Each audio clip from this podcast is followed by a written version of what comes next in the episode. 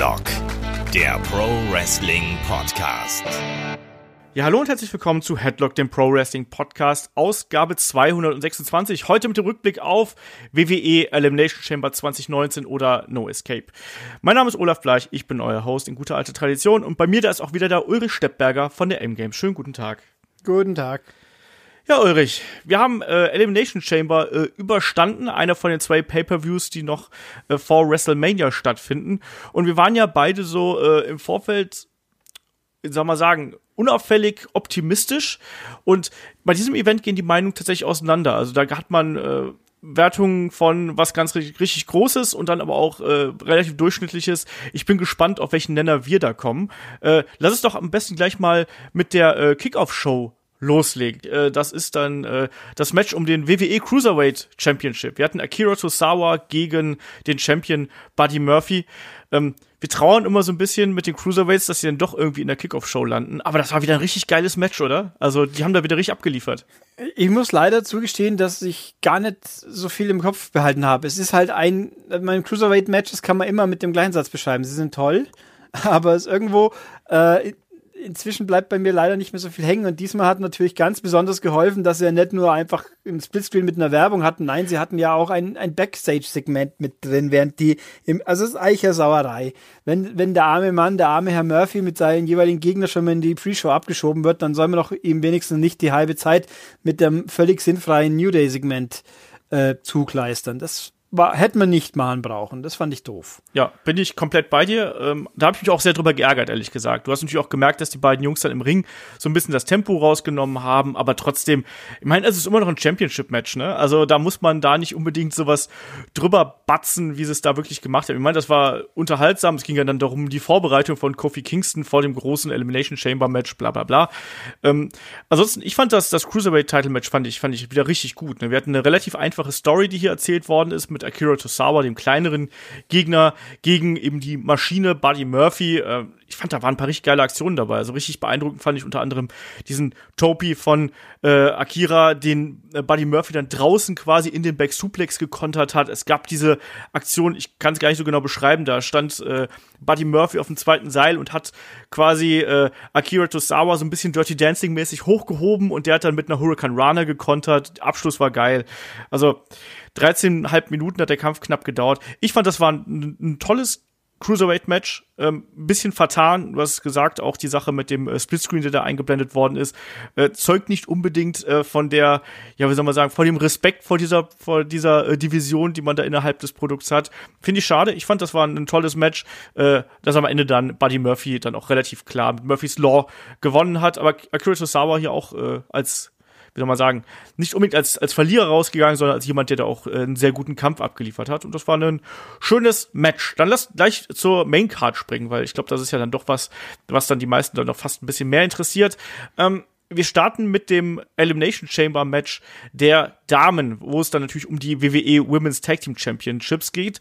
Zum ersten Mal ausgefochten und da sind ja sechs Teams aufeinander getroffen. Ne? Wir haben ich bin gespannt, ob ich die ganzen Namen richtig hinkriege. Ja, vor allen Dingen, die haben ja inzwischen ja auch, äh, wie soll man sagen, Spitznamen ja auch, die ganzen Tag-Teams, zumindest ein Teil. Wir haben die Boss Hack Connection mit Bailey und Sasha Banks.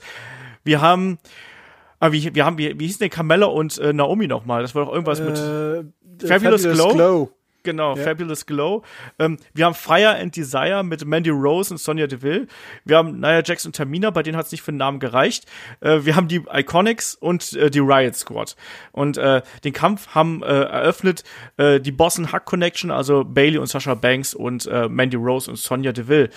Ähm, ich habe gerade eben schon im Vorgespräch gesagt, ich hatte beim ersten Anschauen wirklich Probleme mit diesem Kampf. Ich kann es dir gar nicht genau sagen, warum. Ich fand den Anfang unfassbar choreografiert. Diese erste, ersten Minuten fand ich, äh, da hatte ich, das Gefühl gehabt, das haben die 70 Mal vorher geprobt und da war so null Dynamik drin. Es gab ja da auch so einen kleinen Verzögerer drin, als da Sascha und Bailey die simultanen Hip-Tosses zeigen wollten. Ähm, und diese, diese Tag-Team-Manöver wirkten auch ein bisschen merkwürdig. Ist dir das auch aufgefallen oder war das nur mein Morgenmuffel, der da irgendwie noch bei mir rausgekommen ist, als ich mir das angeschaut habe? Nee, also dass das Ganze äh, sehr inszeniert stellenweise gewirkt hat, sehr klischeehaft inszeniert halt. Alle liegen am Boden, dann kommt das eine Team und räumt nochmal gut auf, dann, dann wenden sich alle gegen das eine Team und vermöbeln die. Also der ein, das stimmt schon. Das war formelhaft, aber es war gut gemacht, formelhaft, finde ich. Es gab keine auffälligen äh, Patzer diesmal. Da war der, war der Rumble ja ein bisschen problematischer, sag das ich stimmt. mal. Ähm, und es war halt mal in den gängigen Klischees denn, die man aber schon verkraften kann, wenn sie nicht dauernd wiederholt werden. Ich fand, äh, es gab ja das Gerücht, äh, wenn man so gelesen hat, dass jetzt doch die das letzte Match hätten sein sollen. Da haben wir ja im Preview gesagt, eigentlich macht es keinen Sinn, dass die Frauen zuerst sind, weil das Männermatch halt doch relevanter ist. In dem Fall jetzt wieder. Äh, da geht es schließlich um, ganzen, um den großen Titel, nicht um einen Tech-Titel, auch wenn der natürlich neu ist. Ähm, dass, dann, und dass es dann Verstimmung hinter der Bühne gegeben haben soll, dass dadurch Vorbereitungszeit verloren gegangen ist. Was ja heißen würde, wenn jemand jetzt nochmal zwei Stunden braucht, um die ganze Sache zu proben, dann ist halt viel Choreografie drin. Aber mag sein, wie es sein gewesen sein mag. Äh, es hat schon funktioniert, finde ich. Also ich fand das, ich war davon angenehm unterhalten. Es gab wenig, wenig wirklichen Leerlauf, trotz dieser, alle liegen am Boden und winden sich. Ich meine, Sascha hat mal ein Schläfchen genommen, eine das Zeit lang, das hat man gesehen. Aber, aber es hielt sich echt in Grenzen. Ich fand äh, auch die, das Outfit von Fire and Desire hat mich ein bisschen verblüfft, so ganz in schwarz. Mhm. Ungewohnt, dass man eine Mandy Rose so ganz in schwarz absetzt, dass dann äh, Fabulous Glow als erste hinausging. Ich habe, das war ja mein, mein Geheimwunsch-Tipp, aber es hat ja nicht sollen sein. Das hat aber vielleicht natürlich, vielleicht auch mit der realen Welt was zu tun. Ich meine, Naomi ist ja klar. ja. Wobei, dafür hat ihr Göttergatte ja nicht gelitten drunter, sagen wir es mal so. Ähm, kommt ja nachher noch. Und äh, Carmella jetzt das, der Trubel rund um Corey Graves, der am Wochenende die Runde gemacht hat. Wenn sie es denn wirklich war, könnte er ja sein, wer weiß das schon. Aber ähm, also das, insgesamt fand ich, ich war, fand gut. Ich meine, natürlich mit dem großen Positivum, dass dann doch nicht die zwei Monster gewonnen haben. Das ist, hilft der Sache natürlich eindeutig. Ja. Und ja, also ich muss, ich muss eben sagen, also mir hat der Kampf jetzt auch, also mir hat er im zweiten Anschauen besser gefallen als im ersten. Ich habe beim ersten habe ich gedacht so, ah, durchwachsen. Beim zweiten fand ich dann irgendwie richtig gut. Ich kann es dir nicht genau sagen, äh, äh wieso. Ähm, was, was ich hier hervorheben möchte, ist zum einen, ähm, dass Carmella und Naomi, von denen ich ja ist nicht der allergrößte Fan bin, ich finde, die haben ihre Rolle gut gemacht in dem Ding. Also ich meine, die waren nicht allzu lange drin, aber die Zeit, die sie dabei waren, äh, da haben sie wirklich für Tempo gesorgt und auch wirklich mit, mit äh, relativ flotten und auch teils schönen, schönen Manövern irgendwie äh, geglänzt. Äh, für mich war ist, ist äh, Mandy Rose, äh, sind Mandy Rose und Sonya Deville eigentlich so die heimlichen MVPs äh, gewesen. Ich hatte das Gefühl gehabt, dass Mandy so ein bisschen nervös am Anfang gewesen ist, da hat ein bisschen was geholpert. Äh, ich fand Sonja fand ich super. Also auch äh, mit, die hat eine Intensität an den Tag gelegt. Diesen Slam äh, ganz am Anfang gegen, gegen Sasha Banks, den fand ich toll. Äh, da hat man gesehen, dass da durchaus noch mehr drin schlummert. Ne? Also mhm. klar, es war auch hier und da war das Timing ein bisschen off, eigentlich bei allen. Aber das fand ich nicht so dramatisch diesmal. Das hat auch so ein nee. bisschen dazu gepasst. Ich fand ähm, übrigens auch gut, um es noch kurz einzuschmeißen, bei Carmella und Naomi, dass die, die ja gefühlt ein ganz frisches, schnell mal zusammengewürfeltes Team sind, aber den, den Entrance den haben absolut. sie gut zusammengekoppelt, dass dann sie auch die Brille plötzlich, das Licht aus, an, Carmella hat auch Brille auf, dann machen sie beide die gleiche Choreo. Ich hätte es eine Dance Break eigentlich auch noch anhängen können, aber ähm, hätte ja auch noch gepasst. Also das war, die passen schon irgendwie zusammen. Warum auch nicht? Ich meine, ja. Genug Team, Teams kann man ja brauchen jetzt. Ich meine, Call-Ups in Frauenteams, es gibt ja eigentlich nur eins, wo passieren könnte. Mom, naja, zwei, okay. Ja. Zwei, aber die werden wahrscheinlich nicht so schnell passieren, sollte man meinen. Ähm, also es war schon cool. Die haben alle gefühlt haben sie zusammengepasst, die ganzen Teams. Am ersten tatsächlich, wenn man so will, die Boss und Hack Connection halt nicht, weil die ja beide ihre eigene Musik noch fahren und dann der Auftritt auch nicht wirklich koordiniert war in irgendeiner Form. Aber die haben halt die alte Verbundenheit, deswegen akzeptiert man das auch. Aber die anderen haben sie gut gekoppelt, ja. Ja, weil das hatten wir ja auch so ein bisschen schon vor Monaten so ein bisschen äh, kritisiert, dass man ja eigentlich nur so zusammengewürfelte Tag-Teams hat. Man hat es hier tatsächlich geschafft, so ein bisschen Team Spirit auch zu verkaufen einfach. Und das hat mir auch gut gefallen. Also gerade der äh, Entrance von Carmella und Naomi, deswegen ist es gut, dass du es ansprichst, äh, den fand ich auch echt toll. Und ich muss auch sagen, ich weiß, da gehen die Meinungen extrem auseinander ich finde, die Iconics waren hier in ihrer Rolle, die sie gespielt haben, da waren die doch Gold wert. Also, ich meine, die kamen da rein, da haben sich ja vorher alle zusammengemöbelt, es gab ja diesen Tower of Doom, alle lagen auf dem Boden, äh, und dann haben die im Versuch, so wie die Aasgeier, irgendwie da noch was zu retten und haben zwar dominiert natürlich, aber auch eben, weil die anderen äh, sich da schon fertig gemacht haben. Ich mochte das gerne. Ich mag auch diese Rollen, die die beiden spielen. Äh, ich weiß, Billy Kay ist im Ring schwierig, Peyton Royce ist besser. Äh, trotzdem finde ich, dass die hier ihren Part gut gespielt haben. Und dieses äh, Jackknife-Cover, was sie dann äh, gegen, äh, wen haben sie denn gepinnt? Carmella haben sie gepinnt, oder? Wenn ich mir nicht Bin mir jetzt nicht mehr ganz sicher. Das Cover wollte ich aber auch gerade sagen. Da war mir, mir war gar nicht so bewusst, dass ja in der Matchform zwei Naomi Leute pinnen können. Dass dann zwei Leute so, so aktiven, quasi kreativen Pin hinsetzen können. In einem normalen Match gibt's das ja in der Form so nicht. Ja. Äh, es war Naomi, die gepinnt worden ist, um das hier äh, klarzustellen. Äh, nee, das war echt eine ne schöne, ne schöne Pin-Call-Aktion, die sie da gezeigt haben, mit diesem doppelten Roll-Up quasi, eine in die Brücke und so. Das fand ich echt eine gute Idee. Ähm, und dann auch das Gepose nachher, dann alle auf sie drauf und dann eben auch, was jetzt ja schon zum Entrance angedeutet hat, diese Konfrontation dann mit den großen äh, Nia Jax und Tamina, äh, das, das hat doch funktioniert, vor allem wurden dann beide platt gemacht. Das ist doch okay, auch nach, nach kürzester Zeit. Ich mochte das, muss ich ganz ehrlich sagen. Und dann auch da wieder äh, ein großes Lob, wie man dann auch äh, ja die beiden großen Damen hier hinter aus dem Match genommen hat. Ne? Also man hat ja wirklich die beiden erstmal sehr dominant präsentiert. Ne? Also äh, dadurch, dass ja zum Beispiel auch Tamina ja äh, erstmal nicht nur ein Teil von ähm, von der Iconics äh, eliminiert hat, sondern dann im Nachgang eben auch äh, die komplette Riot Squad ja quasi sind ja beide gepinnt worden, was mir wiederum für die beiden ein bisschen leid tut natürlich. Aber so hat man natürlich die Bedrohung gezeigt und dann hat sich ja Nia Jax quasi selber aus dem Match genommen, Ulrich. Ja, das ist, also zum Ryan Squad möchte ich auch kurz sagen, ich finde es kurios, dass die so die Arschkarte kriegen die ganze Zeit. ja, ich meine, das, das, das hat sich ja im Rest des Abends noch fortgesetzt dann quasi, weil die eigentlich, wenn du mal so überlegst, die kamen zeitgleich mit äh, Absolution, wie hießen sie damals doch, glaube ich. Ja. Äh, auf, auf die Bühne und die Lakaien von Page, die unversehens plötzlich auf sich allein gestellt sind, die haben einfach so viel bessere jetzt aktuelle Standing-Situation, die funktionieren. Ich meine, die, die Fehde Mandy mit Naomi kann man streiten, obwohl sie ja tatsächlich eine vernünftige Begründung nach hinten nachgeschoben haben, die ja eigentlich ganz cool war. Also historische Begründung mit Tough Enough und so, passt mhm. ja. Ähm, aber dass das Riot Squad dann so die Arschkarte zieht, das ist gemein. Aber für die anderen zwei freut es mich natürlich. Nee, ähm, der Aus, Ausflug der zwei Schwergewichte, ich meine, Nia Jax hat sich ausgenockt, indem sie sich kurz mal mit Vollgas durch eine Kammer geworfen hat. Und das sah auch ziemlich fies aus, wie sie dann da dran hängt ist. ähm, irgendjemand, ich habe gelesen, das, das Statement fand ich gar nicht verkehrt. Hätte noch mehr gewirkt, wenn sie wirklich einfach bis zum Schluss drin gewesen wäre, so ausgenockt. Mhm, weil nicht, nicht dann doch nur raus, sondern wirklich, sie, sie war halt am kaputt, weil den, die Kollision sah schon grob aus. Ja. Ich finde, Bailey ist ein bisschen früh aus dem Weg gegangen oder stand ein bisschen komisch. Irgendwie, das, das war so mein einziger Kritikpunkt hier an dem Spot, um das mal ganz kurz einzuwerfen. Ich fand, ich fand, äh, Bailey war ein bisschen zu weit an der Seite. Also, also ich glaube, naja, hätte sie auch so oder so nicht getroffen, mehr oder weniger, aber sei es drum. Der Effekt war gut, sagen wir es mal so. Hm. Ich habe, war es beim Frauen- oder beim Männermatch, wo mal irgendjemand mit Wumms gegen so eine Stützstäbe äh, geworfen worden ist? Ähm, es, Kofi ist ja einmal äh, reingeflogen. Ich glaube auch äh, Sascha oder, oder Bailey ist doch einmal dagegen geflogen, oder? Ja, es sah auf jeden Fall ziemlich fies aus, wo man sich auch denkt, ouch, vielleicht sollte das nicht unbedingt übertreiben. Nee, und äh, ja, Ding ist dann, Tamina ist ja, glaube ich, von allen, von vier Leuten quasi gepinnt worden. Genau. Das, war auch, hat gepasst, also Klischee, aber passendes Klischee. Nee, das fand ich gut. Und dann waren sie draußen und haben wir gedacht, ey, cool. Jetzt, man, jetzt kommt dann doch was. Dass es dann natürlich auf die Boston Hack Connection ausgeht, das war dann abzusehen, aber da kann man auch mit, mit leben. Das Interview hinnach war doof, aber gut. Das, ja, also, also ich muss erstmal sagen, ich fand diese, diese Schlussphase mit den beiden, mit den beiden Teams, also mit Fire and Desire und der Boston Hack Connection, hat mir gut gefallen. Auch dieser Brawl, den es dann noch auf den Kammern gegeben hat, zum Beispiel, der, den fand ich echt gut. Das Finish fand ich auch äh, absolut in Ordnung dann mit dem, mit dem Bank Statement, was es dann gegeben hat.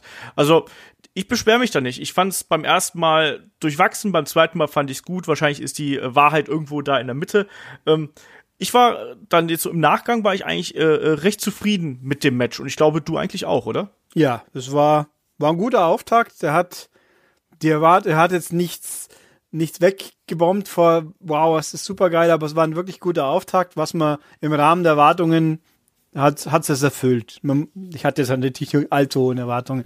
Wie gesagt, was ich nur doof finde, ist diesen historischen Moment, da muss man natürlich die Sieger interviewen, aber die waren erkennbar nicht äh, wirklich so ganz bei der Sache, weil halt nach einer knappen halben Stunde oder wie lange es gedauert hat, war es vielleicht doch ein bisschen anstrengend und dann diese Nachinterviews sind halt einfach ein bisschen beliebig.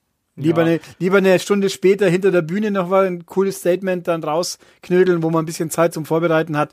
Aber mein Gott, es ist, wie es ist ich fand das gar nicht so schlecht, muss ich sagen. Ich fand, das war natürlich dann so, äh, es wirkte ein bisschen arg improvisiert, äh, ne, weil, glaube ich, auch Bailey zuerst gefragt worden ist und die irgendwie gar nichts rausgekriegt hat. Und dann fand ich es aber dann doch ganz schön, dass dann auch Sascha ein paar Worte gesagt hat und da ja auch wirklich mit den Tränen gekämpft hat. Ähm, fand ich, fand ich gut, hat den, die Bedeutung des Titels noch mal so ein bisschen unterstrichen, finde ich. Und ich glaube, äh, wir haben ja alle so ein bisschen da rumgemotzt im Vorfeld, so, ja, ist noch nicht so weit und so, aber ich glaube tatsächlich, dass den Frauen das ein bisschen mehr bedeutet, den Aktiven, als uns als äh, miese Internet-Nerds, das irgendwie so der Fall ist.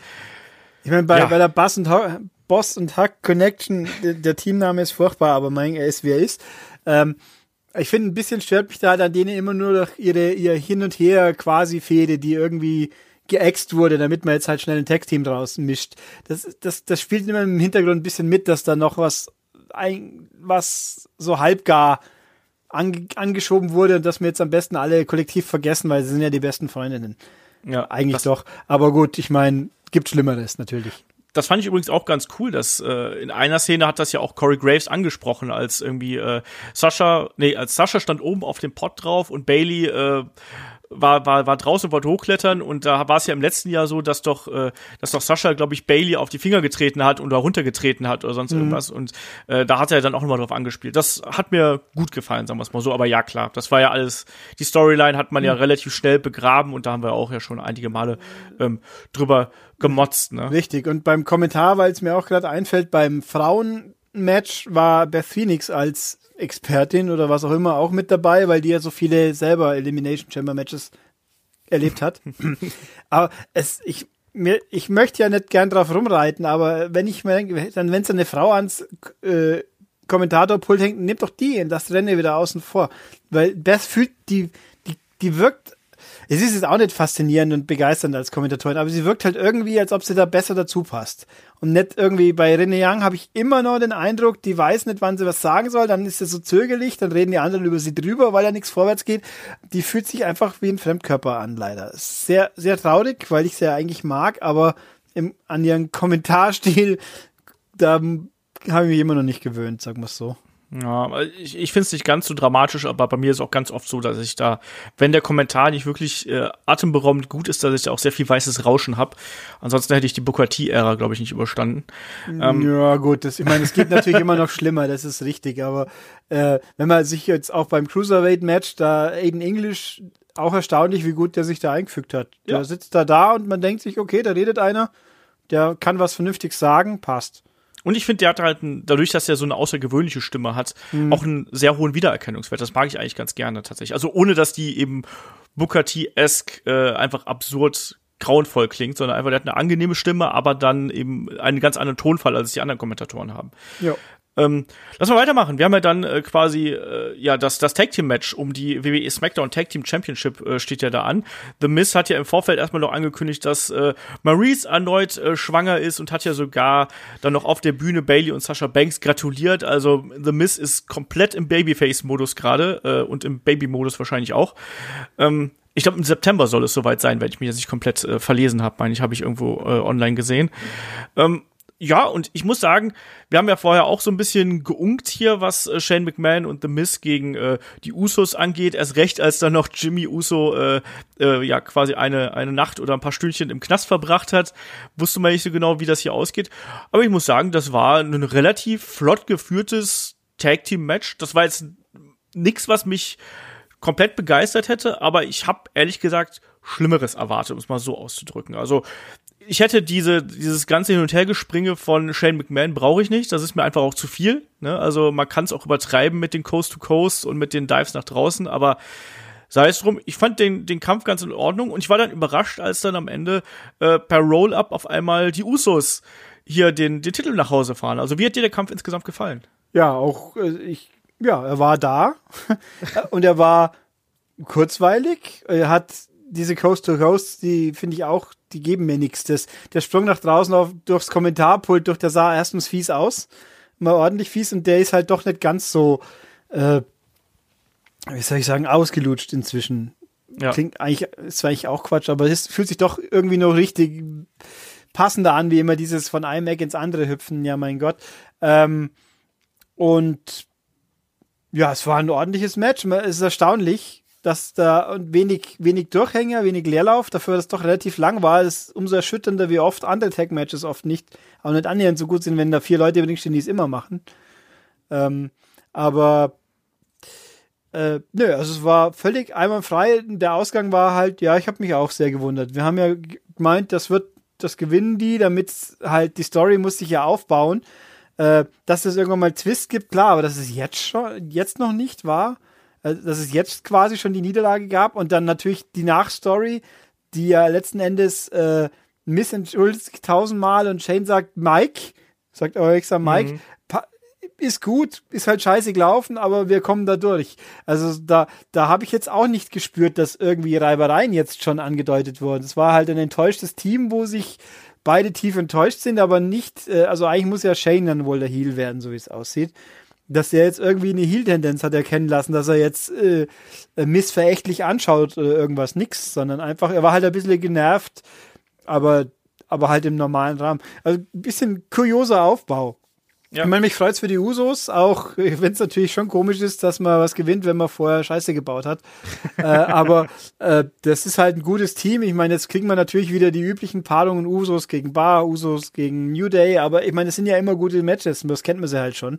Vielleicht könnten wir ja Sanity doch mal wieder rausziehen aus der Schublade, aber schauen wir mal. Ähm, ich weiß nicht, ob jetzt äh, vor allem frage ich mich natürlich, wie sie bis WrestleMania mit Shane und Miss weiter umgehen, wenn die eben nicht den Titel haben und deswegen den Anlass haben, regelmäßig aufzutreten. Jetzt sind sie halt wieder nur eins von anderen Teams. Mhm. Ja, das halt eben jetzt die Frage. Ne? Natürlich, wir nehmen das hier vor, äh, vor SmackDown logischerweise auf. Ähm, das ist wirklich die Frage, wie man jetzt, wenn es zu diesem Match kommen soll, wie man jetzt damit verfährt. Bekommen die jetzt vielleicht nochmal eine Titelchance, vergeigen die nochmal oder so und dann hat Shane McMahon von mir aus die Nase voll. Äh, man weiß es nicht. Ich finde auch den Aufbau ein bisschen merkwürdig, aber andererseits es macht ja neugierig. Und insofern ist es ja eigentlich auch mal vielleicht eine gute Abwechslung irgendwie, dass es nicht ganz 100% berechenbar ist. Und schauen wir einfach mal, wie sich das hier entwickelt. Ich fand den Kampf an sich, fand ich gut. Man hat die Usos äh, so als, als äh, auch relativ dominantes Team erstmal dargestellt, die auch so mit Shane McMahon so ein bisschen gespielt haben. Ähm, insgesamt beschwere ich mich da nicht. Das war besser, mhm. als ich erwartet habe. Ja. Ähm, kann man so machen. Das Outfit von Miss das ist ja jetzt offensichtlich an Shane McMahon ansortiert. Stand da Shane o äh, Miss O-Mac drauf oder Miss and Mac? Oder fragst mich jetzt was? Also es stand auf jeden Fall Miss und Mac drauf, aber halt, ob es zwischen ein und oder ein O war, weil bei Shane McMahon stand Shane O'Mac drauf. Ja. Also ich habe, das ist also kein offizieller Teamname. Also habe ich mir gedacht, wenn doch, dann hätte Shane McMahon auch dieses Shirt so anhaben müssen. Oder bei, wenn bei Miss natürlich Miss O'Mac draufsteht, dann wäre es natürlich eine coole Anpassung gewesen. Aber fand ich auch ganz witzig. Ist ja schon sehr lustig, wie, wie mit einem Schnipper quasi jetzt Miss ein Face geworden ist. Ja, und er macht es ja eigentlich gar nicht mal so schlecht. Also das muss ich auch mal dazu sagen. Er ist ja durchaus jemand, mit dem man da äh, mitfühlt. Also da, ich habe nicht gedacht, dass er auch dann tatsächlich so ordentlich als als Babyface funktioniert. Ich finde jetzt nicht super geil, aber ich finde auch nicht so katastrophal, wie ich es mir vorgestellt habe. Ja, ich meine, ich habe Miss, äh, Miss und Mrs. noch nicht gesehen. Ich bin, das wird ja wohl über kurz oder lang auch mal im Network auftauchen. Da bin ich mal auch ein bisschen gespannt, wie das dann. Da, da ist er ja offensichtlich Familienmensch und super, super nett. Und dann, dann passt halt auch nur begrenzt dazu, wenn er dann im Ring des Arschloch ist. Aber ja, guck mal halt mal. Ja, ist ein solides Match gewesen, da kann man nichts äh, gegen sagen, das kann man so machen. Ähm, ja, weiter ging es dann, also jetzt geht der Pay-Per-View erstmal ein bisschen bergab, um schon mal ein bisschen vorzuwarnen. Also weiter ging es dann mit dem äh, Match um die äh, WWE Intercontinental Championship, das äh, Two-on-One-Handicap-Match zwischen äh, Bobby Lashley, Champion, und äh, Leo Rush auf der einen Seite und Finn Bella auf der anderen Seite. Oh, das war, das war nicht gut. Es war genau das, was, was, was ich prognostiziert habe, was selten genug vorkommt. Ähm, ich fand, das war kein schönes Match. Also das, das, das, da war nicht viel dabei, was mich begeistert hätte. Ich habe mich da auch echt nicht so wirklich, also das hat mich überhaupt nicht gefangen genommen. Ich fand das vom Aufbau her extrem sloppy irgendwie und das dann am Ende natürlich ja, Finn Bella quasi den kleinen Leo Rush äh, ja als als Opferlamm da irgendwie darbietet und mit dem Coup de Gras am Ende gewinnt. Aber ich weiß nicht, also was sagst du dazu? Ich, mir fällt gerade ein, dass ich nimmer viel vom Match weiß schon wieder.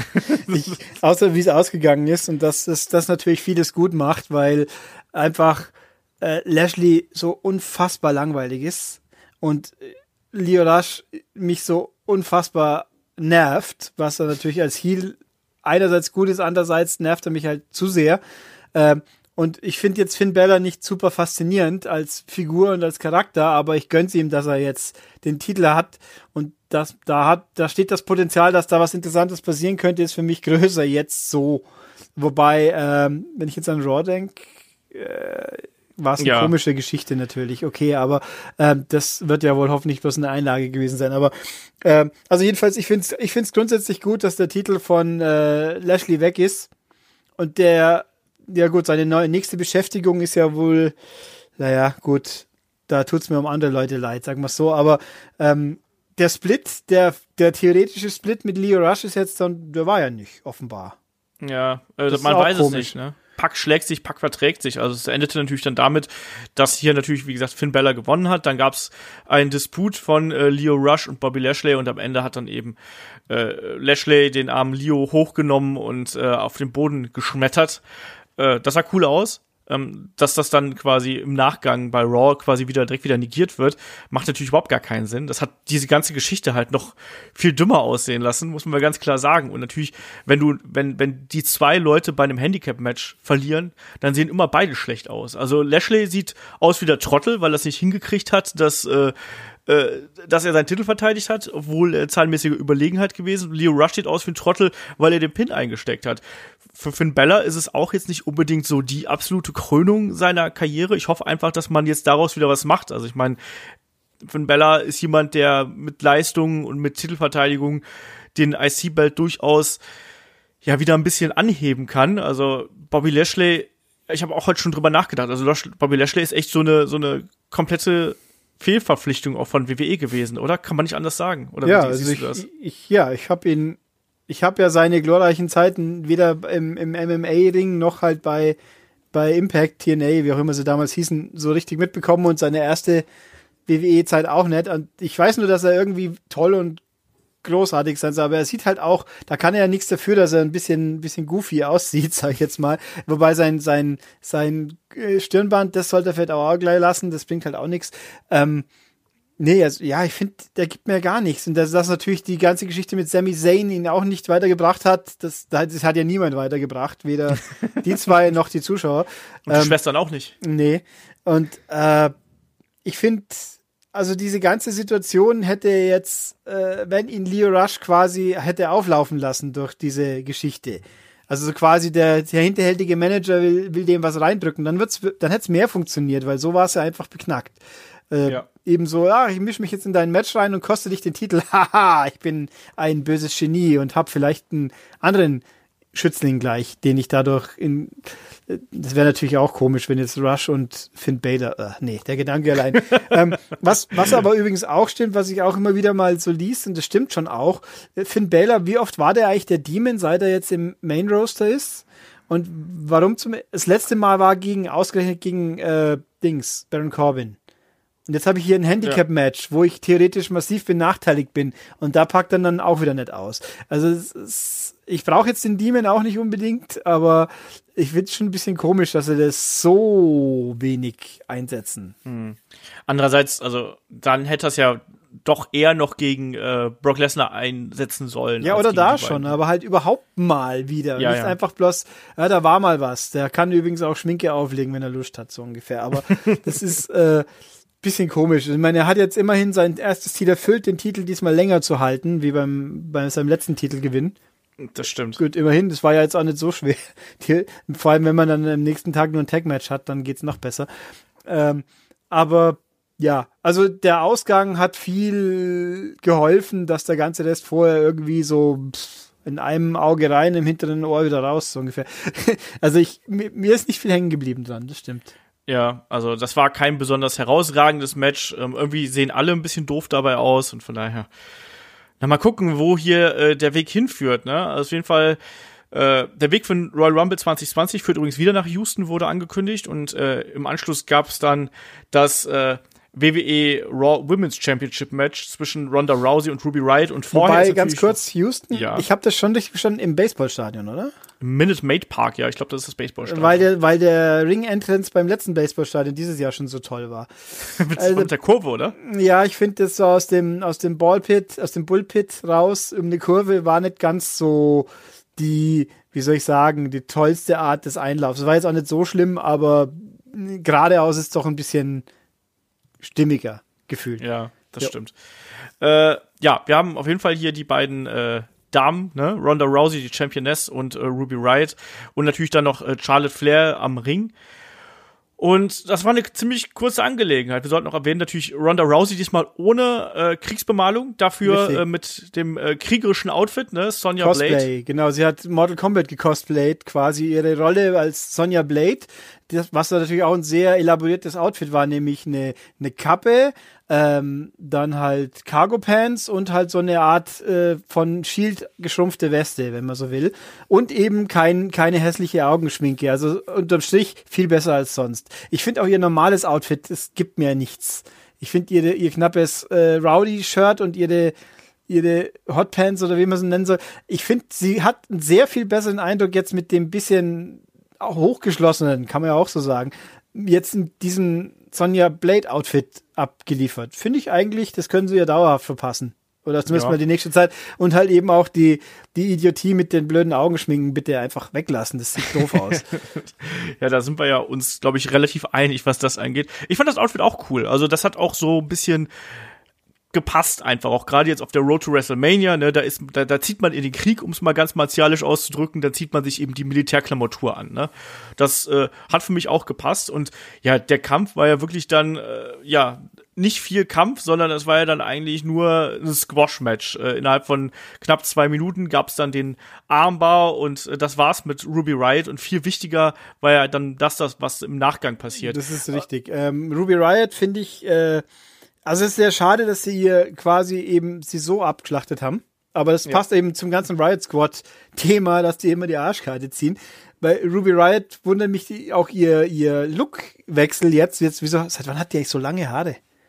Und dann so, so rot. Aber das ist, das ist mir irgendwie, denke ich mal auch, warum eigentlich? Ihr, ihr etwas krasseres, punkigeres hat eigentlich viel mehr, finde ich, gibt, hat ihr mehr Gefährlichkeit verliehen gefühlt. Jetzt sieht sie, inzwischen wird sie ein bisschen, äh, wenn ich jetzt sage verweiblicht, klingt ein bisschen doof, oder? Also ein bisschen humanisiert, ein bisschen ja, ich weiß, normaler, ein bisschen mainstreamiger. Und äh, hier kurz einstellen, weil ich es vorhin vergessen habe, noch, ähm, wann haben sie denn Peyton Royce die, die, die schwarzen Farbe aus den Haaren gewaschen? Die hat doch jetzt auch plötzlich so, so wie Nia Jax auch. Die hat auch Anfang sehr dunkle Haare gehabt und ist jetzt naturbraun quasi und Peyton Royce ist jetzt plötzlich auch sehr fast schon hellbraun, was natürlich auch ihren Look, Partnerlook mit der Billie Kay ein bisschen torpediert. Nicht schlimm, aber ist mir aufgefallen, dass sie jetzt plötzlich sehr helle Haare hat im Verhältnis zu sonst. Mir auch. Aber ich muss sagen, mir, mir gefiel das ehrlich gesagt ganz gut. Und ich finde es auch ganz gut, dass die beiden nicht so wie eineige Zwingel, Zwillinge irgendwie mehr aussehen, sondern man hat da schon ein bisschen mehr ja, Unterschiede zwischen den beiden Charakteren. Nee, aber kämen wir zum Match zurück. Ja, das Match war sehr kurz und demnach quasi nicht zu bewerten. Le halt leider sehr traurig für Ruby Riot, aber war ja auch nur ein Geplänkel für das, was danach kam. Genau, wie hat dir das denn gefallen? Weil äh, da gab es ja erstmal noch den Stare-Down zwischen äh, Ronda und äh, Charlotte und dann hat man schon gesehen, dass Ronda währenddessen so an Charlotte vorbeigeschielt hat, wo dann eine Becky Lynch auf Krücken in den Ring gekommen ist. Die ist ja dann am Tag vorher äh, äh, ja von von äh, Charlotte, also hat, hat sie in ein Match von Charlotte eingegriffen äh, gegen Asuka und so und ist dann aber auch von Charlotte auch verletzt worden wieder am Knie. Und dann gab es noch mal die Konfrontation zwischen den drei Frauen und irgendwann ist äh, ja, eine, eine Becky Lynch dann äh, ausgerastet und hat dann äh, Charlotte mit der Krücke niedergeschlagen. Man hätte erst gedacht, irgendwie Ronda kommt ungeschoren äh, davon. Und tja, dann äh, gab es doch was anderes. Ich fand's eigentlich, also die einzelne Elemente und die Idee und die Durchführung war überwiegend auch recht gut. Ich finde natürlich, da hat der Kommentar auch nicht geholfen.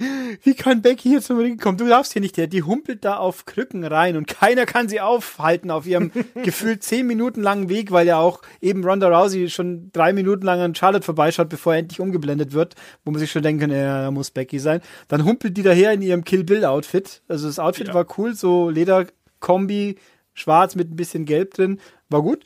Äh, dann humpelt die in den Ring rein und keiner kann was dagegen tun. Und dann haut sie ihre Krücken auf äh, Charlotte. Finde ich, das war gut. Ich fand sehr lustig, dass natürlich Ronda Rousey erst so daneben steht und sagt, ja, mach mal, passt schon.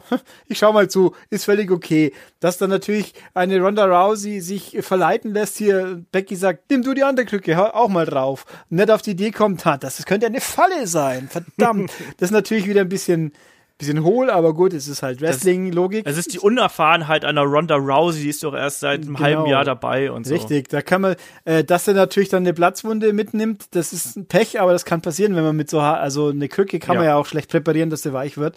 Hat aber dem Ganzen natürlich mehr verliehen. Äh, und dass dann natürlich eine Becky aus dem Ring humpelt und dann kommen die Sicherheitsleute und dann lässt sie sich abführen und grinst ein bisschen bei. Das fand ich, also das fand ich schon gut. Also, äh, im Rahmen der Tatsache, dass wir jetzt einfach hier davon ausgehen, also ich glaube auch jetzt ist sicher, das muss ein Triple Threat werden, sonst macht ja. das alles keinen Sinn mehr. Ähm, ist auch in der Form der Aufbau okay und irgendwo stand auch die These ist auch nicht verkehrt. Ich glaube, man der Ausgang dieses Triple Threats kann man auch fast schon prognostizieren, wo das hingehen müsste, weil das eigentlich allen nicht schadet und oder hilft, nämlich dass letzten Endes Becky Charlotte pinnen wird. Ja. Dann ist eine ist Ronda, halt hat nicht verloren. Sie ist ja nicht gepinnt worden. Sie kann dann in ihre Babypause oder auch nicht Babypause gehen und dann halt zurückkommen mit, hey, ich bin ja unbesiegt abgetreten. Was wollt ihr eigentlich von mir? Ähm, und eine Charlotte kann es verkräften, die ist oft genug gepinnt worden in ihrer Karriere, die ist da immun dagegen, in Anführungszeichen, und eine Becky ist dann halt the man. Also letzten Endes muss es eigentlich fast in die Richtung gehen. Ich meine, das kann man schon akzeptieren, inzwischen. Ja. Also, mein, der Wunschtraum äh, Rousey gegen Becky wird ja vielleicht dann auch noch irgendwann, dann ist er vielleicht nimmer so heiß gekocht. Irgendwann wird Ronda mal regulär verlieren und dann muss man mal gucken, wie sie es schaffen, ihre, ihre Mystik quasi zu, zu retten. Bei Asuka haben sie ja lang genug gebraucht, bis es wieder aufwärts ging. Aber ähm, ja, also da bin ich inzwischen ganz optimistisch. Wenn es ein Main Event wird, noch besser. Und dann schauen wir mal. Aber jetzt, das Match hier war halt Nichts-Match, aber wenigstens hat's seinen Zweck erfüllt und eigentlich halt Pech für Ruby. Ja, das ist so. Ruby ist ein bisschen das Bauernopfer hier irgendwie in dieser Runde, aber äh, ist dann nun mal so. Ähm, ja, da kann, ich finde ich finde es ein bisschen schade, weil ich mag die ja eigentlich ganz gerne, aber auch den Aufbau jetzt zwischen den äh, drei Top-Frauen äh, gerade gefällt mir eigentlich auch ganz gut. Ich fand das Segment eigentlich auch äh, recht unterhaltsam. Es hatte eine ordentliche Portion Härte gehabt. Die drei äh, schenken sich da ja überhaupt nichts. Also da wird ordentlich aufeinander eingeprügelt. Man hat auch ja bei Ronda nicht nur eine, ich glaube, die hat auch Striemen an den Armen gehabt und ich weiß nicht was. Also Becky hat da ordentlich durchgezogen. Mich hat ehrlich gesagt gewundert, dass sie nicht irgendwie präparierte Krücken genommen haben, die wenigstens sich verbiegen in irgendeiner Art und Weise. Weißt du, dass die ein bisschen nachgeben, äh, sodass die, die sind ja alle heil geblieben. So, man hat auch schon mal so Sperrholzdinger gehabt. Ja, dann wäre halt ihr Marsch zum Ring wahrscheinlich ein bisschen problematisch gewesen, weil man hat sich ja, ich meine, so viel Übung im Krückenrennen hat sie wohl noch nicht gehabt, aber aber wenn da dann so eine halbweiche Krücke bricht, dann sieht es natürlich nur extrem peinlich aus. Ja, naja, gut. Auf jeden Fall, also mir hat das auch äh, gut gefallen, das, das kann man so machen. Ähm, Match war kein Match, ist eben so, aber äh, der Aufbau für dieses Segment äh, war in Ordnung, muss man sagen. Äh, weiter geht's. Wir haben No DQ zwischen Baron Corbin und Braun Strowman und auch das verlief ungefähr so, äh, wie wir prognostiziert haben, nur eigentlich noch schlimmer. Mhm. also, das war mal, das war ziemlich grauenvoll, oder? Also ich meine, das war, das war, im Endeffekt war es eine, keine Ahnung, sechs Minuten Beatdown an Braun Strowman, als dann noch Drew McIntyre und Bobby Lashley reingekommen ist. Jetzt wärmt man diese alte Geschichte wieder auf mit diesen drei großen. Dann hast du einen armen Drew McIntyre, der dann da noch mal ja wirklich neben diesen zwei Charisma-Löchern äh, Baron Corbin und Bobby Lashley irgendwie da hin, hin und her dümpeln muss. Ähm, was ist da passiert? Warum hat niemand Braun geholfen? Ich verstehe es nicht. Also das ist doch, das hat doch alles eine Historie. Warum wird er da verdroschen und keiner macht was und warum macht man überhaupt sowas? Ich überlege gerade, wer waren denn die letzten Schergen von Braun? Die waren doch Drew McIntyre und Dolph Ziggler, oder? Waren das doch. Nee, Oder äh, habe ich da äh, jetzt verwechselt ich da jetzt von was? Braun, von Braun war es doch, war es nicht hier äh, äh, Angle und und Bella? Siehst du, wie ich das alles bin? Mit wem haben dann Dolph und Drew, haben die mit Baron Corbin damals sich schon vereint? Nee, das war doch irgendwie 1000 Turn mit, nee, das war, ich war doch die zwei. Und dann war Braun, hat sie dann angefurzt, dass sie ihm irgendwie nicht vernünftig helfen konnten. Und dann war dann Ja, genau. Dolph das. Also, es ein Kuddelmuddel, man sieht's. Äh, ich find's, ich habe mir dann gedacht, eigentlich muss Drew McIntyre sich inzwischen denken, wann kriege ich meinen Dolph bitte wieder? Weil die Paarung hat, noch, ne? die hat funktioniert eigentlich. Ich meine, man kann ja über, auf Dolph Ziggler schimpfen, was man will, aber das hat funktioniert mit den zwei. So, so Nash und ähm, Shawn Michaels ein bisschen, für, Bill- für Arme natürlich, klar, aber ähm, das war eigentlich gut. Und jetzt, jetzt, äh, dass keiner Braun helfen will, ich meine, wieso eigentlich auch? Braun hat ja eigentlich keine Freunde. Er ist halt ein, das Monster unter den Männern. Wer soll sich denn mit ihm äh, gemein machen, so ungefähr? Also, aber diese Kombination, ich fühle mich jetzt auch ein bisschen an die League of Nations erinnert. Ja. Wo man drei Leute zusammenschmeißt jetzt, also in dem Fall jetzt drei, die eigentlich nichts wirklich gemeinsam haben, außer einigem einen, in dem Fall jetzt die Größe, die anderen waren halt Ausländer. Ähm, und die nichts, gibt einem gar nichts. Und Baron Corbin, wo, wo man sich alle wünscht, dass er mal wieder irgendwo vielleicht Urlaub kriegt, wer weiß. Ähm, Bobby Lashley, da ist eh nichts mehr zu retten. Und dann hast du halt einen Drew McIntyre, der, der sicher, der alleine besser funktionieren muss, könnte, tut. Ich meine, und das Schlimme ist ja auch in Braun Strowman, sehr, ich habe eigentlich überhaupt gar kein Interesse jetzt mehr. Jetzt ist halt endgültig rum. Jetzt wird er halt ge, Absolut, ge, ja. ge quasi shieldbombt. Der Spot, Spot an sich sah angemessen fies aus. Von der Stahltreppe runter durch zwei Tische jemand in der so einen schweren Brocken runterwuchten. Hatte was, aber pff, Braun ist ein Loser. Fertig. Und die- was, gut, dann jetzt gestern, heute Nacht hat er doch wieder gewonnen, glaube ich. Oder hat er wieder ja. seine Revanche? 50-50 Booking. Ja, also, aber- so, aber- das Allerschlimmste. Ja, aber Braun gewinnt dann, oh, er darf sich gegen Baron Corbin revanchieren. Super. Wo waren die anderen eigentlich? Die haben's, ich habe nicht aufgepasst. Hatten die frei. Ähm, nee, ja gut, Lashley hat ja mit, mit Leo Rush wieder rumgeturtelt. Äh, nein, also es war nichts. War einfach genau das, was man erwartet hat, nur eben schlimmer, wie du gesagt hast. Und das war, es war das, das äh, Klo-Pausen-Match. Das hat's ganz gut erfüllt, sag ich jetzt mal. Ja, also das hat auf jeden Fall hier überhaupt niemandem geholfen. Also ich meine, wir haben irgendwie jetzt anscheinend eine, so eine Stable-Gruppierung, die mal sich zusammenfindet, mal nicht. Ähm, von zwei Leuten, die schon diverse Male irgendwie durch Raster gefallen sind und Drew McIntyre, bei dem man einfach den, den Ball auch komplett hat fallen lassen, muss man ganz klar so sagen. Der war auf dem Sprung wirklich auch äh, in die Main-Event-Riege irgendwie aufgenommen äh, zu werden. Und jetzt ist er wirklich im, im tiefsten Midcard-Sumpf angelangt, neben einem Bobby Lashley, der, wie gesagt, nicht richtig funktioniert, neben einem Baron Corbin, der in seiner Authority-Rolle noch so leidlich funktioniert hat, aber niemanden interessiert. Und neben einem Braun Strowman, den man jetzt, wie du schon gesagt hast, komplett vor die Wand gefahren hat. Also, oi, oi, oi. also ich, das, das, da- das hier ist wirklich ein, ein, ein, äh, eine Demonstration von den kreativen Problemen, die man bei Raw derzeit hat. Also das sind, das sind zumindest zwei Leute, die eigentlich dicke Main-Eventer sein müssten. Und da passiert einfach nichts mit. Ich gehe jetzt davon aus, dass wir bei Fastlane irgendein zusammengewürfeltes Tag-Team-Match sehen. Also sprich dann hier die äh, drei Skyscrapers gegen äh, Braun Strowman, von mir aus dann Angle und, und Bella oder sonst Dean irgendwas. Ambrose kann man auch noch mal verbraten, bevor es Ja, oder ist. Dean Ambrose oder sonst irgendwas. Also äh, irgend, irgendwelche Mitkader, die da so rumdümpeln. Ähm, es zeigt einfach die Probleme, die es derzeit bei, bei Raw gibt. Ähm, das Match war, war grauenvoll. Dieser Aufbau ist grauenvoll. Ähm, was mit Drew McIntyre und Braun Strowman passiert ist, ist grauenvoll. Also da decken wir, glaube ich, am besten einfach den äh, größten Mantel des Schweigens drüber, den wir im Kleiderschrank haben, oder? Wobei, ja, wobei ich mir jetzt gerade eben so auch denke, es ist eigentlich schon ganz okay, dass Brock kaum mal auftaucht, weil sie haben ja gar keinen Gegner für ihn. Außer du ziehst wieder, ich meine, jetzt haben sie zweimal hintereinander die Klein gegen Groß Runde gefahren, waren ja auch gute Matches, aber jetzt ist vorbei, jetzt haben sie keinen mehr. Also auf der Raw-Seite schon gleich gar nicht. Äh, Nö. was soll man da machen? Das ist ja niemand, Herr Elias, der wird da verprügelt. Ja. Super. Äh, ja, es, es gibt, ja, traurig, aber so ist es. Ja.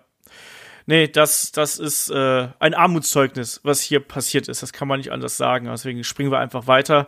Ähm, dann gab's dieses ähm, Match, äh, Match, dieses Segment äh, Backstage mit äh, Shane McMahon und The Miz, was du schon äh, im Vorfeld angesprochen hast. Und dann gab es das seit langem absurdeste ja, Stimmt. Ding, was, was wir seit langem gehabt haben. Oder die Musik von Lacey Evans äh, wird eingespielt. Sie kommt raus, posiert und geht wieder. Was war das? Ja, das ist äh, ganz kurz vor allem, also es hat die ganze Welt hat gerätselt, was soll das? Vor allem, weil auch sehr schnell danach gleich die Werbepause in Anführungszeichen kam. Das war, glaube ich, da kam dann der Trailer für Fastlane, oder? Weil, Ja, ja. Ähm, und dann so, ja, was, was, was war das hier? War das ein Versehen? Hätte sie nicht rauskommen sollen? Was wird das? Äh, aber es war ja offensichtlich so gewollt. Internetgerücht sagt, damit man sie nicht vergisst, dass es sie überhaupt gibt. Ja, gute Idee. Äh, äh, ja, es war völlig planlos. Aber angeblich haben sie Riesenpläne für sie. ja, Ja. sie darf dann gegen Ronda Rousey sich verprügeln lassen. Was soll man sonst für eine Single-Wrestlerin äh, bei Raw für Pläne haben die nächsten paar Monate? Also gibt's ja sonst nichts. Aber äh, nein, das war ganz, ganz, ganz komisch und alle so, hä? Ja. Und weiter. Dass du durch mal eine Promo gehalten hat. Ich meine, die Frau kann ja reden und die Frau hat ja auch eine, äh, eine Präsenz. So, warum lässt man sie dann nicht äh, eine Minute die Zuschauer beleidigen und sagen, ja, und äh, übrigens, mich gibt's auch noch und ich werde mir 2019 den Titel umschnallen oder sonst irgendwas. Warum denn nicht? Also. Und dann einfach nur so ein blödes, ich verstehe das nicht. Also, Ja. ich meine, irgendjemand muss ja das auch verbrochen haben. Was haben die dann gesagt? So, ach Mist, wir haben, wir haben noch eine Minute bis zur Werbepause. Spielt Lacey's Musik, Lacey, lauf, lauf, lauf. Ich verstehe es nicht. Ich überlege auch, gerade, sie hatte, sie hatte doch ja zu ihrer NXT-Zeit zwei Persönlichkeiten. War ich die erste war so, ich bin eine Militärfrau und deswegen Genau. voll krass. Und dann hat sie, haben sie es umgepolt auf äh, 50er Jahre Lady. Die Genau. all, ja, bin, finde ich auch alles ein bisschen komisch. Ist, sie fühlt sich halt auch ein bisschen aus der, im wahrsten des Wortes aus der Zeit gefallen an, mit der Rolle, weil er heutzutage ja so diese, dieses offensichtliche Gimmick ja gar nicht mehr so präsent ist. Die meisten sind ja doch irgendwie ein bisschen eher in der Realität gefußt. Das stimmt. Aber ich, ich mag das eigentlich ganz gerne, weil es dadurch einfach ein bisschen anderen Charakter mitbringt. Und ich habe da nichts gegen, aber dieser, dieser Auftritt ist halt, das hat schon fast Emmalina äh, Anleihen. Das, auch das hat man so, ja, das kam, hat man, das kam auch öfters als Kommentar, ob man jetzt Emmalina auf Lacey Evans drauf polt, was ja nie irgendwas geworden ist, nur das war ja kein Rebrand, also das Emmalina Ja. wäre ein Rebranding gewesen, wo sie geschmissen haben und Lacey Evans, das ist ja das korrekte äh, Image, was sie ja schon, mit dem sie irgendwie mal Großes leisten soll, scheinbar, aber naja, Das stimmt, aber so diese, diese sinnlosen Promos oder beziehungsweise sinnlosen Auftritte, da, so meine ich das natürlich. Ne? Ja, also, ich meine, die Frage ist ja auch, wo sie überhaupt dann letzten Endes landen wird. Ich meine, wenn der Shake-Up in ein paar Wochen ist, dann müssen wir halt mal gucken, was da wieder für Dramas rauskommen. Wer, wer an SmackDown abgeschoben wird und da die, die ganzen Guten geklaut werden wieder, wie es halt so ja, üblich ist. wahrscheinlich. Schauen wir mal, wie sich das entwickelt. Ähm, kommen wir zum Main Event, ne? Wir haben ja noch den Elimination Chamber um die WWE Championship zwischen AJ Styles, Jeff Hardy, Kofi Kingston, dem, äh, ja, der, der Cinderella Story eigentlich. Äh, wir haben Randy Orton, wir haben Samoa Joe und natürlich Champion äh, Daniel Bryan, der dann auch vor dem Match nochmal eine äh, ne- Promo gehalten hat und äh, wo dann auch ein äh, Eric Rowan nochmal der Halle verwiesen worden ist. Ich habe übrigens gedacht, dass als Eric Rowan der Halle verwiesen worden ist, dass, äh, dass Luke Harper irgendwie durch die Ringmatte kommt oder sonst irgendwas. Da war ich mir 1000% sicher.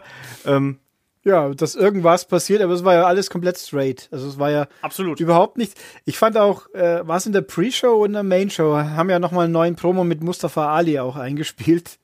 Der tut mir so unfassbar leid, weil der hätte so eine fantastische Rolle gehabt und hätte es ja, ich meine, alles, was Kofi gemacht hat, ist doch ganz eindeutig, das wäre Mustafa Ali gewesen. Die haben ja nichts umgestellt, weil sie auf beide, so, so unterschiedlich die auch angelegt sind, eigentlich so der alte Veteran und der junge Emporstürmer, aber es hätte wahrscheinlich doch eins zu eins das Gleiche gegeben. Ja. Und der hätte es so gut, dann der Schlussmoment wäre noch besser gewesen. Ich meine, der war jetzt auch schon gut, aber tut mir echt weh, ein bisschen, dass der arme Mann wegen so einem blöden Unfall wieder oder wegen einer doofen Verletzung so in seinem Push so gestoppt ist, so Finn Bella-mäßig quasi.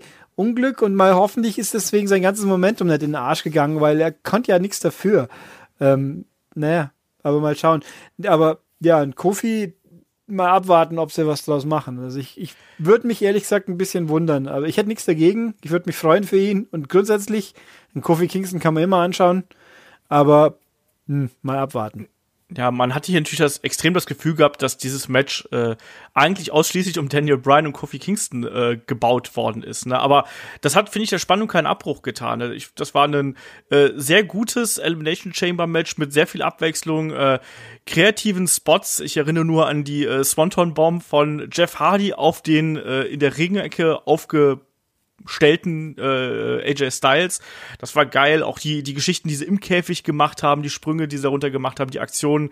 Also da war vieles dabei. Wenn man natürlich jetzt hier so ein bisschen äh, motzen möchte und oder mein erster, mein erster Holy Shit Moment war eigentlich hier die Geschichte als äh, Samoa Joe als allererstes nach knapp einer Viertelstunde eliminiert wurde. Hat sich das auch überrascht? Ich habe gedacht, der spielt eine bedeutendere Rolle hier. Ja, ich hätte auch gedacht im ersten, dass man Jeff Hardy zuerst auskegelt, weil der der quasi, der hat, der war der Füller-Charakter in Anführungszeichen. Für mich in diesem Match. Was macht ein Jeff Hardy da drin? Ähm, und Joe, äh, dass er es nicht gewinnt, ist logisch, aber dass er so kurz nur ist, für ist er doch wieder irgendwie nicht ganz fit. Wer weiß es schon? Kann es sein? Weil ja, oder er hat nicht das beste Standing. Ich weiß es eigentlich ja, auch nicht genau. Das ist ein bisschen komisch. Also, äh, das, ich habe auch irgendwie gefühlt, für mich war AJ Styles nur eine Randfigur diesmal. Ja. Ich meine, Randy Orton war nur als Randfigur drin. Der hat halt seinen seine üblichen Geschichten, aber das war's dann halt. Ähm, ja, und dann bleibt dann immer viel übrig, stimmt schon. Also, ja. jetzt habe ich einen vergessen gerade schon wieder. Was? Joe, AJ, Kofi, Kofi Brian, äh, Jeff Hardy. Nee, du hast alle dabei. Ich habe doch jetzt einen, ich habe doch gerade fünf aufgezählt. Du hast das sechs. Daniel Bryan noch. Nee, den habe ich aufgezählt. Nochmal. Kofi, Joe, AJ Styles, Daniel Bryan, äh, Orton. Orton und Jeff Hardy. Hardy. Jetzt. Ja. Okay, hm, kurios. Ähm, ich fand übrigens auch hier ein Element, was äh, ziemlich sinnfrei war nach, äh, oder nicht so intelligent gelöst war. Gab es bei den Frauen war keine Stipulation, wer als letztes reinkommt, gell? Nee. Bei den Männern ja sehr wohl. Äh, Randy Orton hat das gewonnen. Warum zeige ich dann jedes Mal von oben dieses, äh, wer welcher Chamber geöffnet wird, Lichtroulette und jedes Mal blinkt dann das von äh, Randy Orton mit auf. Völlig. Weil das so einprogrammiert ja, war. Ja, aber es ist ja beknackt, weil was wäre dann gewesen, wenn er es zufällig geworden wäre, hätten sie es Licht, hätten sie es neu gestartet, oder? Weil, also letzten Endes waren ja die letzten zwei Pots dann klar, wer rauskommen muss. Und dann läuft noch mal das Roulette beim vorletzten und bei dem. Also, gut, Kleinigkeit, aber irgendwo denkt man sich, habe ich mir halt gedacht, das ist doch irgendwie beknackt. Warum blinkt der auch auf? Aber, ja. aber gut. Ich meine, vor allem, wenn schon einer drin ist, dann blinkt ja der leere Pod auch nicht auf. Also das programmiertechnisch kann es nicht so schwer sein, das korrekt zu machen. Das stimmt. Aber egal. Nein, also die waren, ja, das große Ding war halt Brian gegen Kofi letzten Endes. Oder also nicht Mustafa Ali, wie ich ihn so sehr auch nennen könnte. Ähm, und es war halt wirklich gut. Es hat ja, alles gepasst. Absolut höchste Dramatik. Ich möchte auch auf einen, einen Punkt eingehen und das ist hier, ähm, AJ Styles ist ja jetzt quasi schon wieder von Randy Orton äh, gepinnt worden. Also er ist ja schon bei dem Gauntlet-Match von Randy Orton da ja per RKO out of nowhere gepinnt worden. Diesmal ja auch und ich glaube, ich glaube, da bahnt sich was an. Ich glaube, wir kriegen wirklich dann bei, äh, bei WrestleMania oder bei Fastlane oder wie auch immer, kann ich mir vorstellen, dass wir irgendwie diese beiden zusammen im Ring sehen. Das wurde ja schon ein bisschen länger gemunkelt. Ich finde, da ist jetzt ein Muster zu erkennen, dass AJ Styles quasi oder dass der RKO das Kryptonit für AJ Styles ist oder sonst irgendwas. Ich glaube, da wird man was draus machen. Äh, ansonsten hier die Geschichte mit Kofi Kingston das kann man gar nicht anders sagen. Das war aller, allergeilstes Wrestling-Drama, wirklich die letzten äh, 10 Minuten, 12 Minuten, die es dann gedauert hat. Nachdem Kofi Kingston ja dann erst Randy Orton noch ausgeschaltet hat und dann ja wirklich sich die beiden ja die, die Finishing Moves und die Aufgabegriffe und alles Mögliche da um die Ohren gekloppt haben. Äh, Gab es irgendeinen Punkt bei dir? Hast du geglaubt, dass Kofi Kingston das Ding hier gewinnt? Nee. Nee. nee, weil, also äh, entweder man geht davon aus, sie haben es angepasst für Kofi Kingston, dann ist es eine tolle Feel-Good-Story, aber sie wird nicht weiterverfolgt, weil er letzten Endes äh, in New Day einfach gebunden ist, noch, jetzt. Ja. Oder sie haben es nicht angepasst, dann wäre es seltsam gewesen, dass ein Mustafa Ali das gewinnt. Ich meine, wäre jetzt auch nicht unmöglich. Ein, ein äh, Jinder Mahal hat ja auch den Titel mal haben dürfen, verdammt lang sogar. Dann wäre ein Mustafa Ali so viel besser als Lösung. Aber es, der ist nicht, ich sag mal, imposant äh, genug oder eingeführt genug, dass ich mir vorstellen könnte, dass sie das gemacht hätten. Und bei, ja, also, nee, ich glaube, und vor allem mit die Geschichte von Daniel Bryan ist halt noch nicht durcherzählt. Ja. Ich meine, sie haben schon eine seiner Steuerstränge mehr oder weniger eliminiert mit, mit gegen Miss, wobei auch das jetzt spannend wäre, ein Face-Miss gegen einen Heel äh, Brian vielleicht aufzubauen. Wäre auch für WrestleMania, wieso nicht? Ich hätte nichts dagegen. Ja, gut, es klappt nicht, weil der Miss beschäftigt ist. Ähm, wäre aber auch eine coole Idee gewesen. Ähm, aber also Brian ist nicht durcherzählt, deswegen war nur die Frage, wie, wie machen sie es, dass es doch hinbekommen, dass man Kofi doch einen letzten Rest von Chance vielleicht doch einreichen, auch wenn man nicht dran glaubt, aber es war trotzdem sehr gut gemacht. Ja, bin ich, bin ich komplett bei dir und das hat, das hat richtig Spaß gemacht. Also das hat auch wirklich diesen, äh, diese Käfigschlacht hier nochmal äh, abgerundet und äh, das war, das war ein richtig guter, unterhaltsamer Elimination Chamber. Also ich weiß jetzt nicht genau, wo ich den einsortieren würde zwischen den ganzen anderen Matches, aber es war auf jeden Fall ein, ein sehr gutes äh, Chamber Match. Äh, wie gesagt, dominiert durch diese Geschichte Daniel Bryan, äh, Kofi Kingston, diese Cinderella-Story, wie man so schön im Amerikanischen sagt, ne? Also die Außenseitergeschichte eines Kofi Kingston, der jetzt so lange dabei ist und endlich mal eine Chance bekommt. Das nimmt einen mit. Ich bin gar nicht mal so der große Kofi Kingston-Fan, muss ich dazu sagen. Ich fand ihn über einen Großteil seiner, seiner Wrestling-Karriere sogar ziemlich langweilig, obwohl er so spektakulär gewesen ist. Aber das hat hier ganz toll funktioniert und äh, das war totales Drama und da kann man sich echt nicht beschweren. Am Ende gab es ja dann gleich mehrere Running Knees. Also äh, beim ersten ist ja Kofi dann noch ausgekickt und der hat die ja auch verkauft bis zum geht nicht mehr. Also als wenn ihm da äh, Daniel Bryan am liebsten den Kopf abtreten würde, wenn er dann immer n, n, so eine Rolle quasi vorwärts gemacht hat. Das fand ich richtig gut. Äh, genauso auch hinterher die Härte, die den Kofi Kingston an den Tag gelegt hat, wo er dann auch noch mal im letzten Adrenalinrausch sich noch mal Daniel Bryan draußen genommen hat und ein paar Mal in den Käfig geschlagen hat und so richtig geil. Also kann ich echt nichts gegen sagen. Ähm, und ich bin auch zufrieden damit, dass äh, Daniel Bryan das Ding hier gewinnt. Und weil, wie du schon gesagt hast, ähm, die Geschichte ist noch nicht zu Ende erzählt. Ich möchte Daniel Bryan noch ein bisschen weiter als Champion sehen, weil der begeistert mich momentan. Ja, was mit Kofi passiert, das äh, muss ich noch zeigen. Alles, was ich jetzt äh, im Vorfeld von SmackDown gelesen habe, war unter anderem, dass äh, WWE tatsächlich wohl die Pläne ein bisschen über den Haufen geworfen hat, ähm, aufgrund der großen Reaktionen von äh, für Kofi Kingston natürlich. Und da werden wir dann mal sehen, äh, ob man da tatsächlich für Fastlane eventuell dann die Cinderella Story noch so ein bisschen fortsetzt und äh, Kofi Kings gegen Daniel Bryan. Ich halte das nicht für absolut unmöglich und bin da einfach mal gespannt drauf, was passiert. Äh, die Reaktionen waren eindeutig und ich freue mich darauf. Deswegen, also ich, ich fand, das war ein äh, guter Abschluss der Veranstaltung und äh, ja, dann kommen wir hier schon, schon zum äh, abschließenden Fazit eigentlich dieser ganzen Geschichte. Ähm, Ulrich, wie hat's dir gefallen und äh, eine bis acht Bananen? Ich fand, ich war sehr positiv überrascht. Ich meine, das, gut, das eine schlechte Match, wo drin war, das hat man ja vorher erwarten können. So gesehen hat's auch die Erwartungen erfüllt. Äh, beim Frauenmatch hätte ein bisschen mehr Match sein dürfen, aber auch sonst, dafür hat das Tag-Match deutlich mehr geboten. Mir fällt übrigens auch gerade ein, äh, dass der US-Titel nicht vorkommt, das passiert ja gelegentlich, aber dass man aus diesen drei Leuten quasi seit dem Titelwechsel wieder kaum noch was gemacht hat momentan. Also, dass man jetzt man der Pre-Show irgendwie unterbringt, wundert mich auch ein bisschen an. R-Truth hat doch einen super Unterhaltungsfaktor.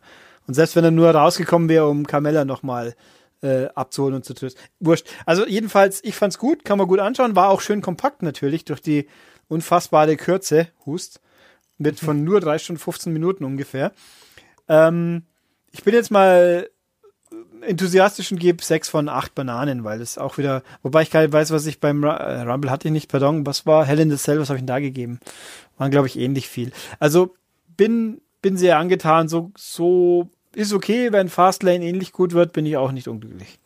Ja, also es ist schon erstaunlich, dass man hier dann doch noch einen äh, ich ich glaube, ich bin nicht ganz so positiv wie du. Also ich fand, ja, wie gesagt, den, äh, das, das Opening-Match fand ich, fand ich gut, aber jetzt auch nicht den absoluten äh, Ausreißer nach oben, aber äh, trotzdem ordentlich. Ich fand eben die Midcard relativ schwach, muss ich ganz ehrlich sagen. Also ich fand Finn Bella gegen Bobby Lashley, äh, stimmt, fand ich. Das war natürlich auch nicht viel, aber da, da hat halt der Zweck heiligt die Mittel. Ja, also ich, ich sag da mal irgendwas zwischen fünf und fünfeinhalb. Ähm, mich, hat, mich haben die beiden Chamber-Matches gut unterhalten. Mich hat das Segment mit äh, den äh, Raw Championship Damen, also äh, Becky, Charlotte und äh, Ronda hat mich hat mich überzeugt. Ich fand auch das Tag Team Match überraschend äh, ordentlich. Also von daher und es war eine angenehm flotte Veranstaltung. Also es war auf jeden Fall ein Event, den kann man sich anschauen. Der war in Ordnung. Und äh, damit sind wir dann auch schon durch hier mit diesem Event zumindest Ulrich, wir wollten noch ganz kurz auf äh, Raw eingehen, weil da ist ja auch noch was passiert. Also sprich, liebe Leute, wenn ihr jetzt sagt, ah, wir wollen nicht gespoilert werden, dann schaltet jetzt an der Stelle ab. Ähm, Jetzt eine, eine ganz kurze Sache, glaube ich nur. Wir haben auf einmal äh, vier Debüts beziehungsweise ein, ein NXT-Showcase bei Raw gesehen. Wir haben auf einmal einen Alistair Black, wir haben DIY plötzlich wieder gesehen und einen Ricochet. Du hast es schon ein paar Mal äh, angedeutet äh, hier im Verlauf des Podcasts. Was sagst du zu der ganzen Geschichte? Also es wirkt super random auf mich einfach. Also ich habe am gestern Abend, bevor ich mich dann da niedergelegt habe, die Spoiler äh, gelesen, dass es eine Bemühung gibt, dieses Raw soll irgendwie anders sein als sonst. Das hat's ja wohl auch. Und dann gab's auch die Spoiler, dass genau diese vier Leute Backstage sind. Genau. Ähm, und ich hoffe, ich hoffe inbrünstig, dass das jetzt bloß so eben nur so eine Einlage war, damit mal kurz zu zeigen, wir machen mal was anders. Weil vor allem, wenn jetzt die Call-Ups, ich meine, an Alistair Black vielleicht, den, den, der hat ja nichts, der hat ja keine Story aktuell mehr bei NXT. Den könnte ich mir vorstellen, dass man den reinzieht und dann beim, beim Intercontinental Title ansortiert, würde ich mal schätzen. Aber die anderen drei, also gerade die zwei amtierenden Solo-Titelträger von NXT, die aber auch natürlich als Tag-Team angetreten sind.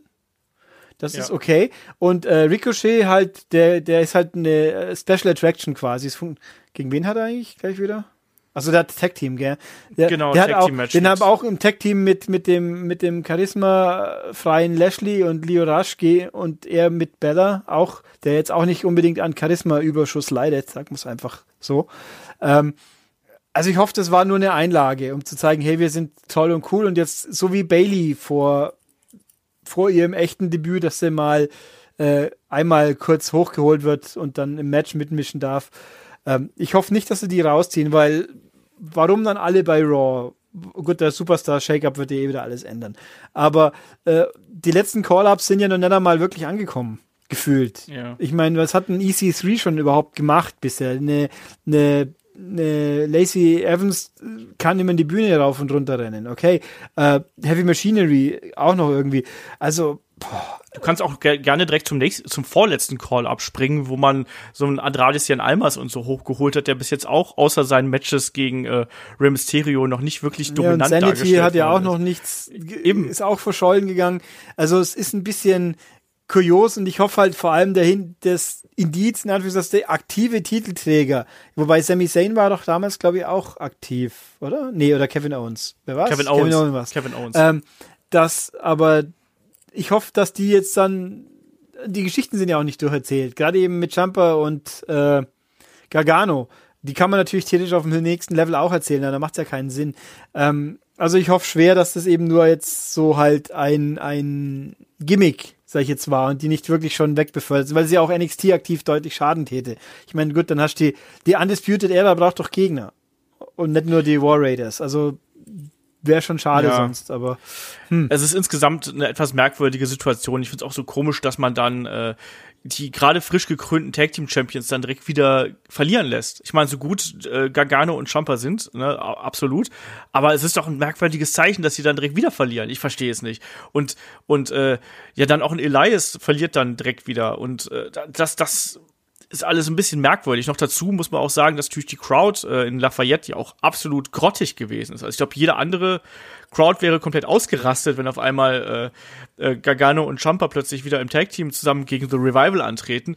Und hier hast du halt eine Crowd gehabt, die äh, wirklich über den gesamten Abend quasi nicht nur auf den Händen gesessen hat, sondern wirklich gar keine Hände mehr hatte und deswegen nicht klatschen konnte. Also es war wirklich Toten, Toten oder Be Begräbnisstimmung, oder, ne? Also ganz, ganz merkwürdig. Ich finde das ganz komisch. Ich kann verstehen, dass man äh, den NXT-Talents auch mal quasi auf der großen Bühne so einen äh, Auftritt gewähren möchte. Ich glaube, das motiviert die Leute dann natürlich auch, aber äh, so innerhalb der Kontinuität der Show ist das natürlich recht kontraproduktiv, um es mal ganz, ganz vorsichtig ja, auszudrücken. Auch, also, auch so, dass das Debüt quasi von Evil DIY, wenn man so will, das dann eben außerhalb der, der Marke, außerhalb dem Brand wegzuschmeißen ja. zu, und, und gleichzeitig noch die aktiven Titelträger zu demolieren oder anzukratzen, das ist sehr merkwürdige äh, Logik, die sich niemand mehr schließen mag. Also, hm.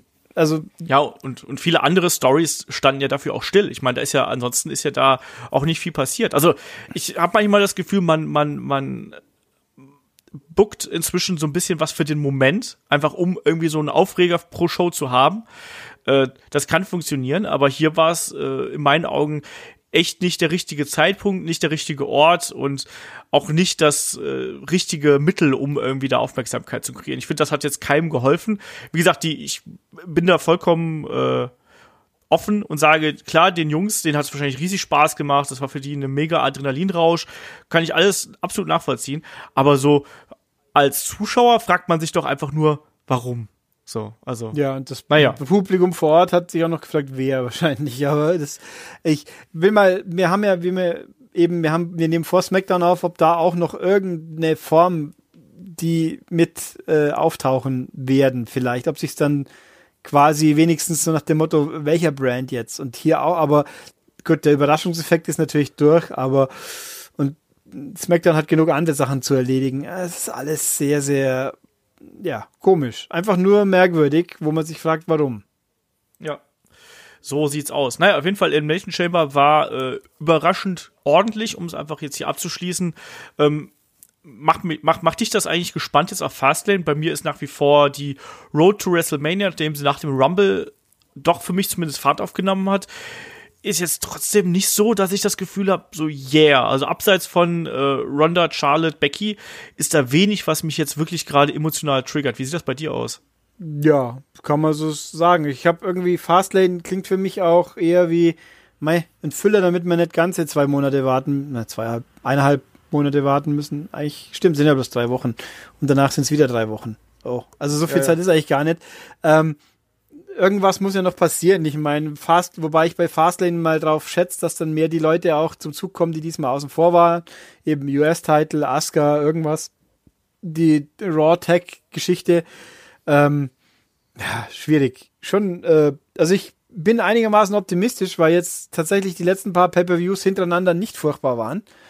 Äh, dass da auch wieder ein solider Pay-Per-View rauskommt, aber ich sehe den auch nicht viel passieren. Also, als ob dann ja, WrestleMania primär aus Event-Matches zusammengestrickt wird, bis auf das große, hoffentlich Main-Event. Und dann schauen wir halt mal. Wobei übrigens ja auch, können wir hier auch noch kurz schmeißen, die ersten offiziellen Hall of Fame äh, Stimmt. Einzieher ja jetzt äh, bekannt gemacht wurden und erstaunlich und irgendwo ja plötzlich die Heart Foundation sich noch ein Jahr gedulden muss, wie es ausschaut. äh, die Generation X tatsächlich in, in diversen Konstellationen mit allen wichtigen Leuten, inklusive China. Ja, finde ich sehr gut. Ja, das ist, also sie kommt auf jeden Fall jetzt dann rein, ob sie es jemals alleine schaffen wird. Da bleibt, da werden noch ein paar Jahre vergehen, schätze ich, und irgendwann macht man es dann vielleicht doch.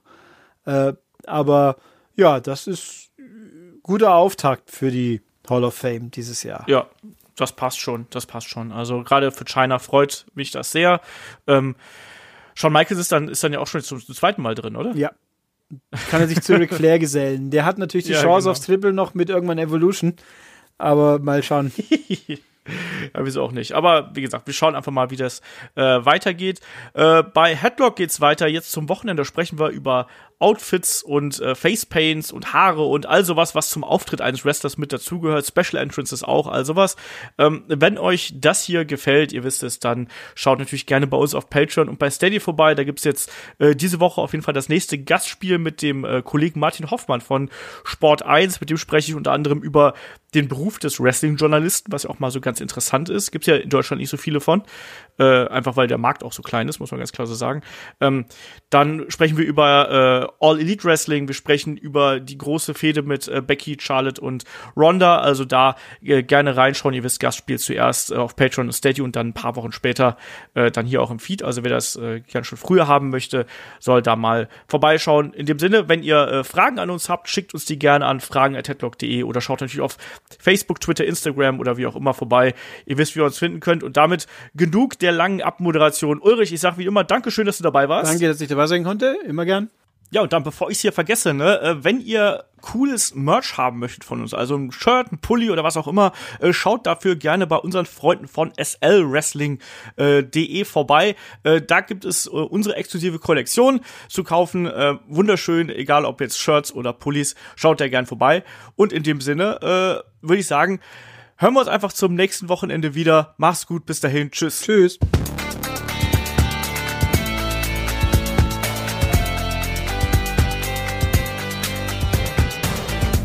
Headlock, der Pro Wrestling Podcast.